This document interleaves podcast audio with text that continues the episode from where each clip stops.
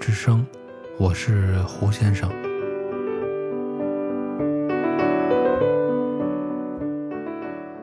秋风吹散了北京上空的雾霾，空气是那种冷冷的清新，天空像是获得了新生，显出了那种秋日天空的高远和辽阔。但即便如此，还是能感觉到在四周有一些墙，那是些不透明的墙，在头顶，在四周，围绕在身旁，随着一起移动。只有地面，似乎正在缓缓地下降，缓缓地陷入地层之中。至多在一个世纪以前，秋天还是一个杀头的日子。那些在一年之中积攒下来要被处死的人，就会在秋高气爽的日子里，被逐一的砍下头颅。他临死前，脑袋落地的一瞬间。有时也许会望见蓝天，那片天空一定比现在的蓝，一定比现在的显得更加高远辽阔。有时会想，该如何走出那些围墙呢？答案依旧是不知道。但在围墙中的生活，也可能是幸福的。所有的那些不同角度的理解，并不确定的答案，就如同萨特的小说《墙》一样，可以被解读为无数种可能。这也正是文学的魅力所在。那就让我们来继续聆听这部小说的下半部分，让我们在平静平凡的生活里来旁观。那几个将死之人的最后命运，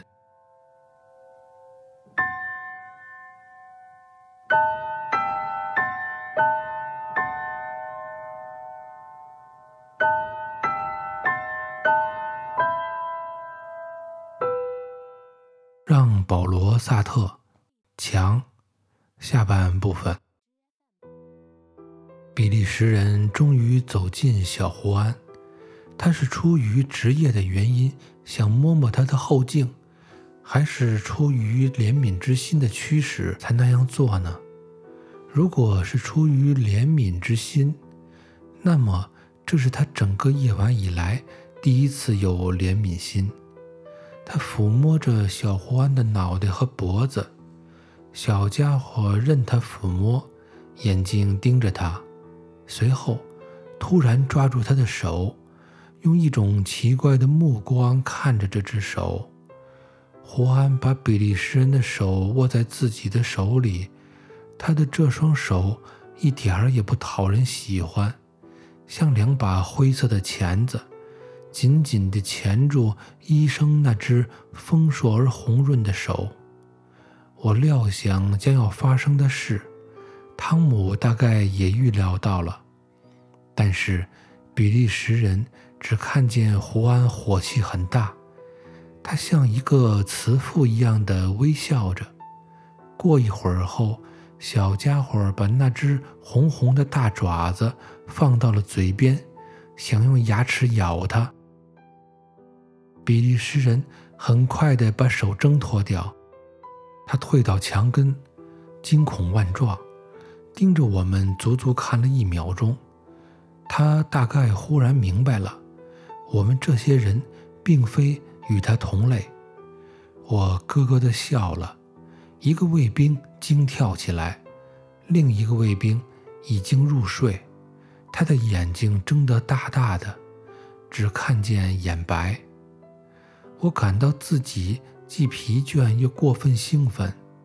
我再也不愿意想到明天晨光微曦时将要发生的事儿。再也不愿意想到死，这是毫无意义的。我脑子里只闪过几个字眼，或者就是一片空白。可是，当我竭力要去想想别的什么事，我就看见对准我的枪口，我可能已经先后领略过二十次的触觉了。有一次，我甚至以为真的完蛋了。我大概睡过了一分钟，他们把我拖到墙边，我挣扎着求他们宽恕。我惊醒过来，两眼瞪着比利时人。我真害怕，在梦中曾经喊叫过，可是他在捋胡须，什么也没注意到。要是我愿意。我认为自己可以稍睡片刻。我已经四十八小时没合眼了，实在难以支撑下去。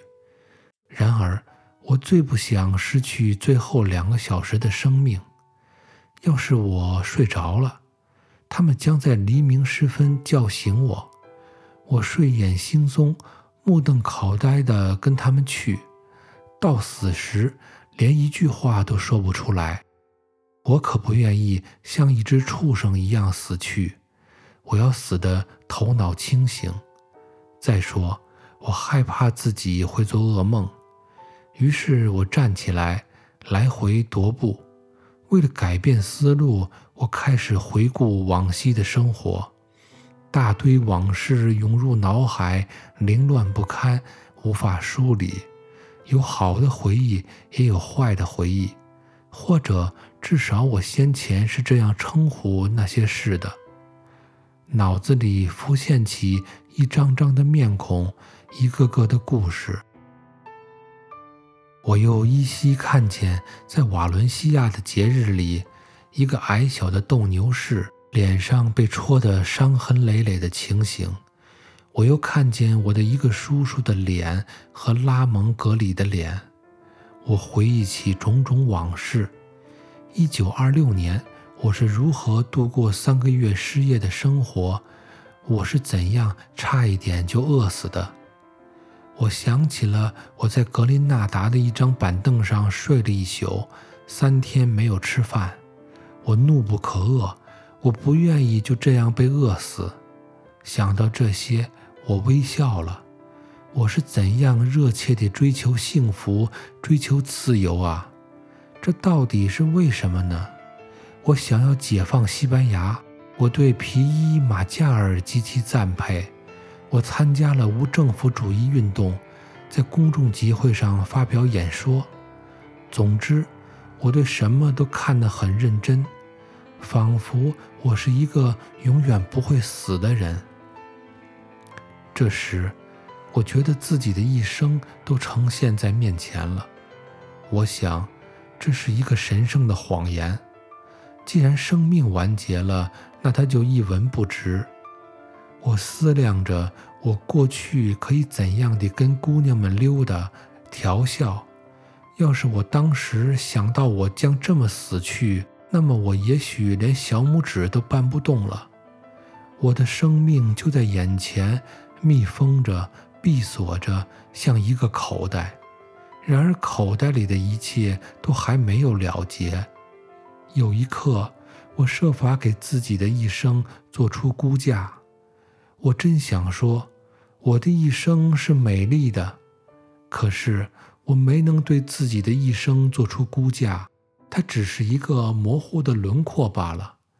我把自己的一生都用来追求永恒的原则。可我什么都不明白，我丝毫不悔恨。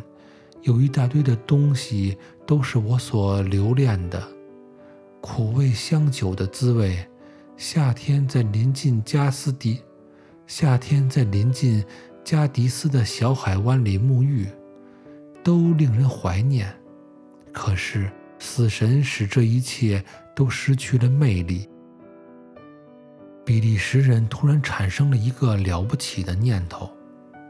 朋友们，他对我们说：“如果军事当局允许的话，我可以带你们捎个信，或捎件纪念物给你们心爱的人。”汤姆咕噜着：“我举目无亲。”我一声没搭理。汤姆等了片刻，然后好奇地端详我。他说。你不叫人捎个信儿给孔莎吗？不，我厌恶这种甜蜜的私房话，这是我自己的过错。我前一天夜里曾谈起过孔莎，我本该克制不说的。我和这个女人在一起已经有一年了，就在昨天夜里，我还真舍不得斩断自己的一只胳膊，去换跟她重逢五分钟的乐趣。就因为这样，我才跟他谈起他来。我完全失去了自制力，可眼下，我再也没有心思去见他了。我没有只言片语可跟他诉说。我甚至不想把他搂在自己的怀里，因为我感到自己的躯体怪可憎的。他变得又灰又黑，又汗水淋淋。再说，我自己也拿不准，碰到他的躯体，我会不会感到厌恶？孔莎得知我死号后，会大哭一场的。她将会有好几个月感觉不到生的滋味。然而。这毕竟是我，而不是他去死。我想着他温柔的秀眼，当他看着我时，似乎有某种东西从他那传递到我身上。可是我想，这一切都已过去。如果他此刻在看我，那么他的事主是停留在自己的眸子里，无法达到我身上。我是。孤独的汤姆也是孤独的，不过孤独的方式不同罢了。他跨坐着，略带笑容地盯着凳子，显出惊异的神色。他把手伸出去，小心翼翼地抚摸木板，好像怕弄碎什么似的。然后他猛地缩回手，打着寒颤。如果我是汤姆，我就不会去摸板凳玩，这还不是那种爱尔兰喜剧动作吗？可是我也感到，家使物件都显出一种古怪的模样，它们比平常更无光泽，更不结实。只需要看看板凳、灯、煤堆，我就感觉到自己马上要去死了。当然。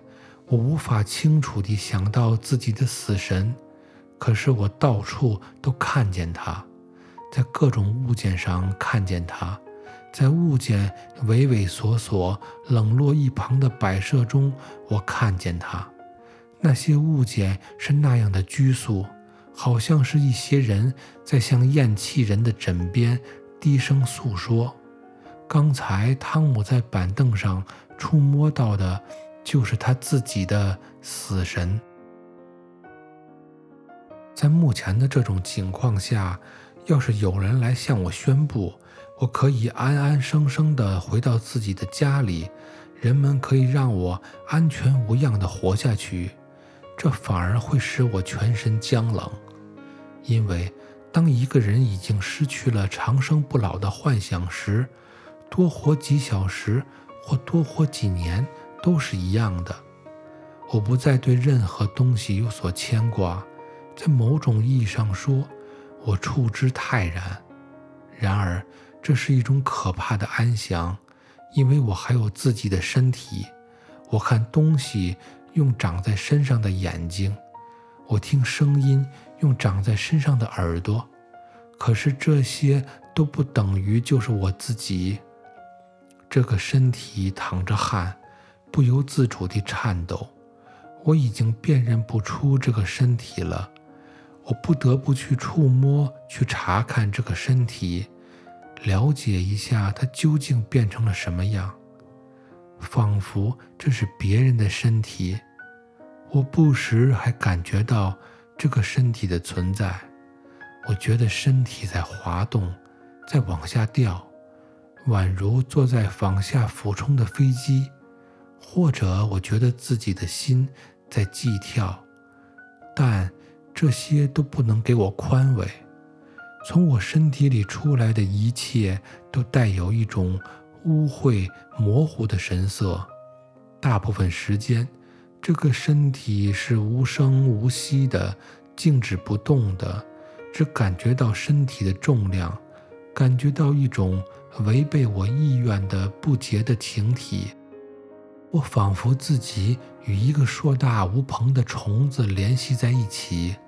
在某一刻，我摸摸裤子，感到裤子湿淋淋的。我不知道是因为出汗还是因为撒尿弄湿的。不过，出于谨慎，还是到煤堆上解手了。比利时人拿出表来看，他说：“现在是三点半。”孬种，他大概故意是这样干的。汤姆的身体蹦了起来。我们还没有注意到时光在流逝，夜像一个无形、阴暗的物体笼罩着我们。我甚至记不起夜幕已经降临。小胡安开始叫喊起来，他搅动自己的双手，哀求着说：“我不要死，我不要死。”他从地窖的这头跑到那头，把胳膊向上举，然后倒在了草垫上，抽泣了起来。汤姆忧郁地看着他，甚至连安慰他的心思也没有了。其实也用不着安慰，这小鬼吵吵嚷嚷，声音比我们都大，可他的创伤却比我们小。他像一个病人。因其发烧而减轻了疼痛。当一个人不发烧时，这个病就更加厉害了。他哭泣着，我清楚地看出他在怜悯自己。他没有想到死。曾经有过一秒钟，仅仅是一秒钟，我真想哭，顾影自怜而哭。可是却发生了与此相反的事。我向小家伙瞥了一眼，看见他消瘦的、因呜咽而抻住、因呜咽而抽搐的肩膀。我感到自己的人性顿失。我既不怜悯，我既不怜悯别人，也不怜悯自己。我心里说：“我要死的专，我要死的端庄得体。”我心里说。我要死的端庄得体。汤姆站了起来，走到圆天窗底下，窥探着黎明的到来。我呢，总是这副脾气，死的端庄得体。我想要的就是这件事儿。可是，自从医生告诉我们时间后，我感到时间在飞驰，在一点一滴的流逝。天还是黑洞洞的，我听见汤姆在说话。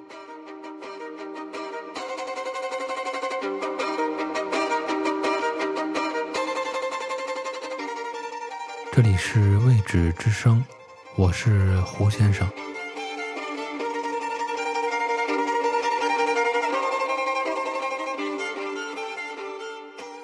你听见他们的声音了吗？听见了，有几个人在院子里走动。他们来干嘛呀？总不能摸黑的开枪吧？过了一会儿，什么都听不见了。我对汤姆说：“天亮了。”佩德罗站起来，打着哈欠，过来把灯熄灭。他对伙伴说：“真够冷的，地窖变得灰蒙蒙的。”我听见远处。打了几枪，开始了。我对汤姆说：“他们大概是在后面院子里干的吧。”汤姆向医生要了几支烟。我呢，我可不要。我既不要烟，也不要酒。从此刻起，他们不停地开始射击了。你明白是怎么回事吗？汤姆说。他还想说什么，却又住嘴了。他看着门，门开了，一个中尉带着四个士兵进来。汤姆把烟扔到了地上。斯坦伯克，汤姆没有回答。佩德罗用手指指他：“胡安·米尔巴尔，就是坐在草垫上的那个。”站起来，中尉说。胡安木然不动。两个士兵撑住他的腋下，将他扶起。可是他们一松手，他又瘫倒在地上。士兵们迟疑了。这种窝囊怕死的人，他并不是第一个。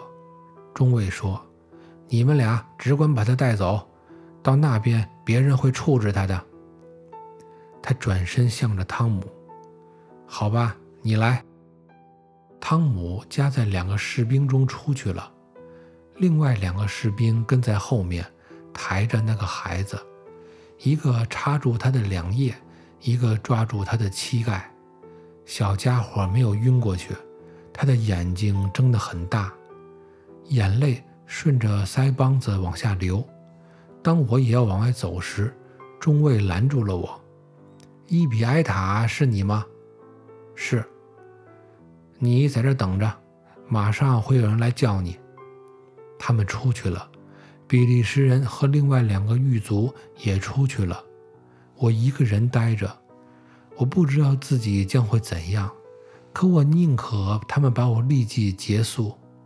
我听见了几下枪声，开枪的间隙几乎是匀称的，每打一枪，我就站立一下。我真想吼叫，扯着自己的头发，但是我咬紧牙关，把手插到口袋里，因为我要死得端庄得体。一小时以后，他们来提我，把我带到了二楼的一个房间里。房间里散发着雪茄烟气味，热得我喘不过气来。房间里有两个军官。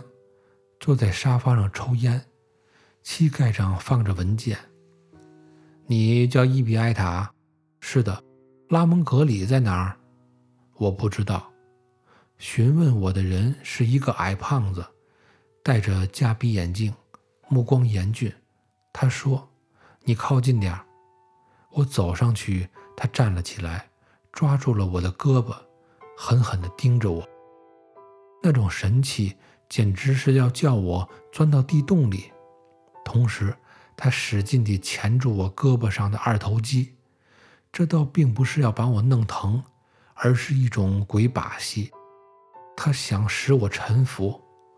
他认为，他把自己腐臭的呼气吐了我满脸，也是非常必要的。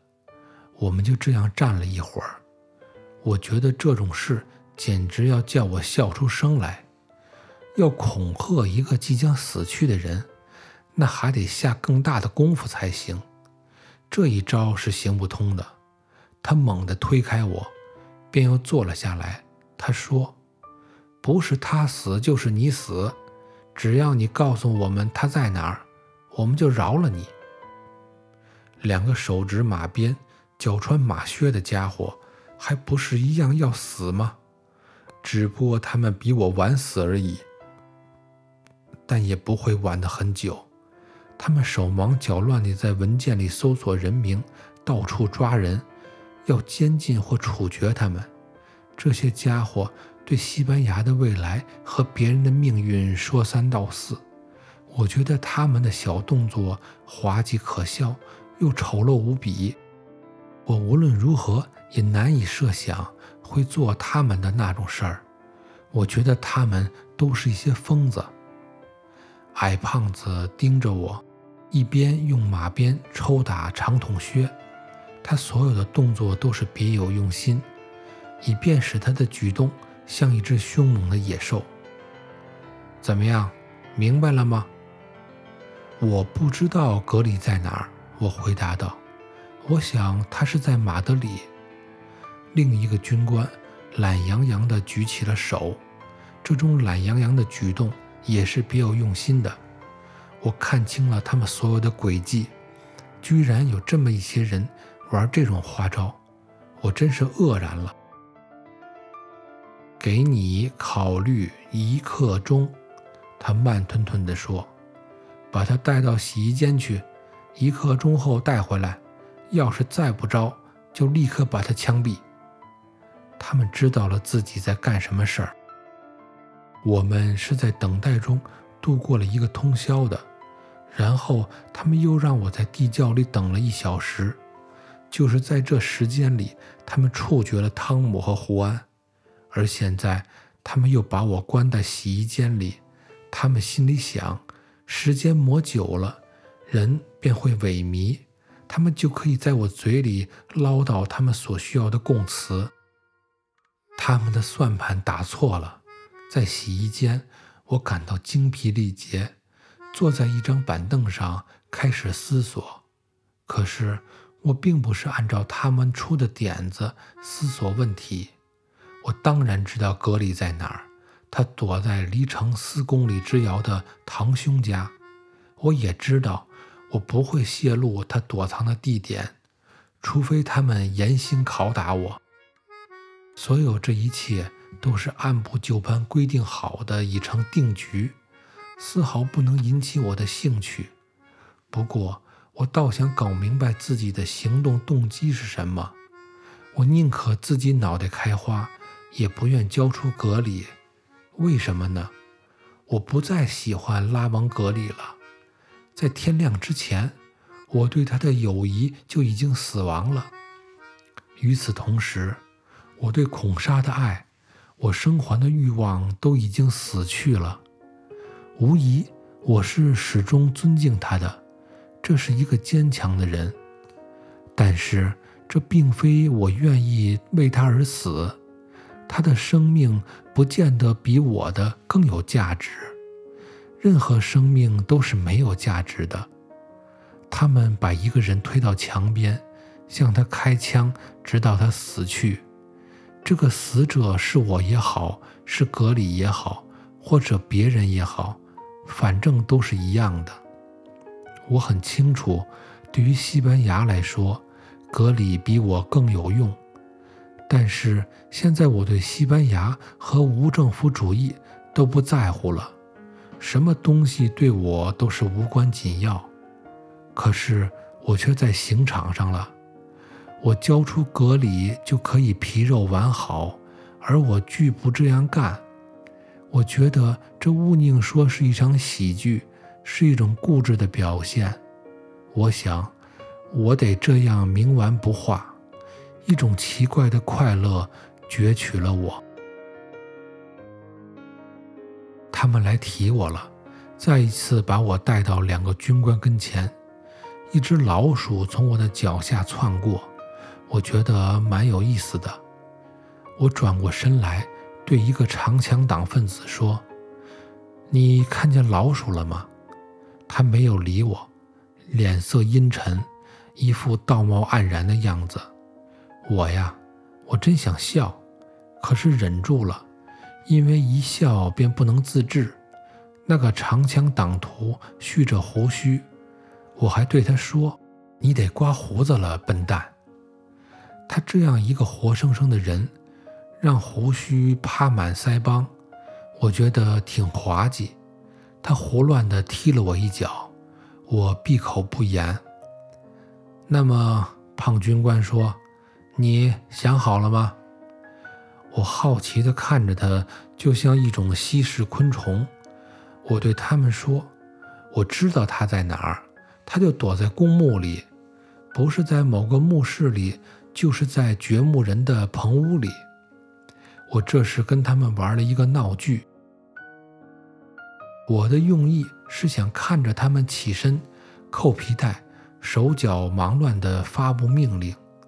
他们果然跳了起来。走，莫勒，去向中尉洛佩斯要十五个人来。而你呢，矮胖子对我说：“要是你说的是真话，一言为定，我包了。但是要是你跟我们作对，你将付出惨重的代价。”他们在一阵叽叽喳喳的声中出发了。我有几个长枪党徒看着，静静地等候。我禁不住笑了起来，因为我想他们将要大发雷霆。我觉得自己又蠢又刁，脑子里想着他们在翻墓时，把墓室的门一扇扇撬开。我设想，假如我是别的什么人，会怎样看待这种情景？那个决心要成为英雄的犯人，那些蓄着胡须的严峻的长枪党徒，还有那些穿制服的军人，他们在坟墓之间的空地里追逐，这真是一个天大的笑话。过了半小时，矮胖子独自回来，我想他是来下令枪毙我的。其余的人大概都待在公墓那边。军官看着我。一点都没有显得窘迫的样子。把他带到大院里去，跟其他犯人在一起。他说：“军事行动结束后，正规的法庭将决定他的命运。”我以为自己没有听懂他的话，便问他：“那么你们不不枪毙我了？现在不枪毙，总之，以后嘛。”这就跟我没关系了。我始终搞不懂这是怎么回事儿。我跟他说：“这到底是为什么？”他耸耸肩，没有说话。士兵们把我带走了。在院子里有百把，在大院里有很多犯人、妇女和儿童，几个老人。我开始在中心的草坪打转。心里边十分纳闷。到了正午，他们把我带到了大饭厅里去，有两三个人来询问我，我大概是认识他们的，可我没有理他们，我还不知道自己究竟是怎么回事儿。傍晚时，又来了十几个犯人，被推进了院里。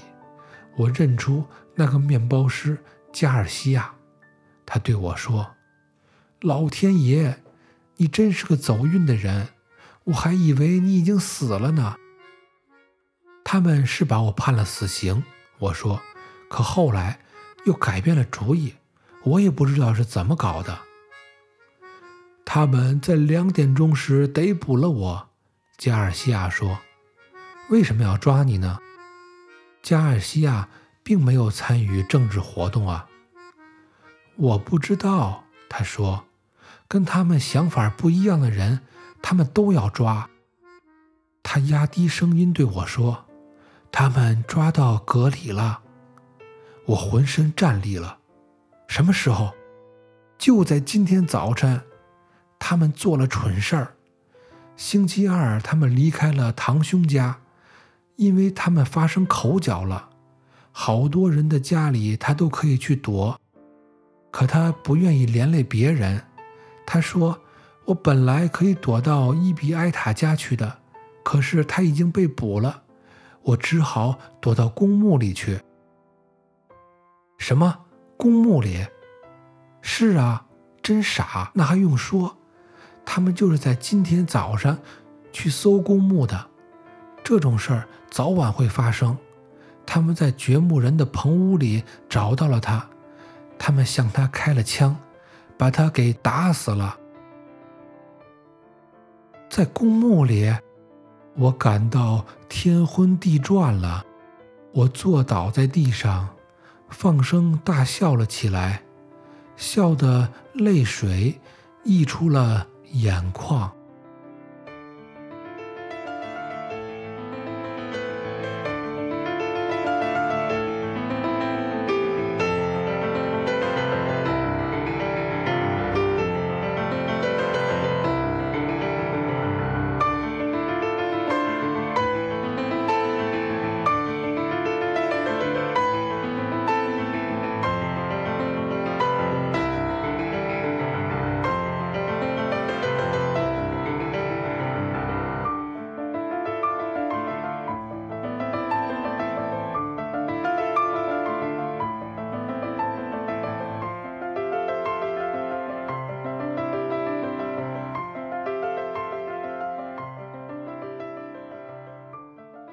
以上就是让保罗·萨特的小说《墙》的全部内容。感谢收听《未知之声》，我是胡先生。如果你喜欢我的节目，欢迎订阅。下集再见。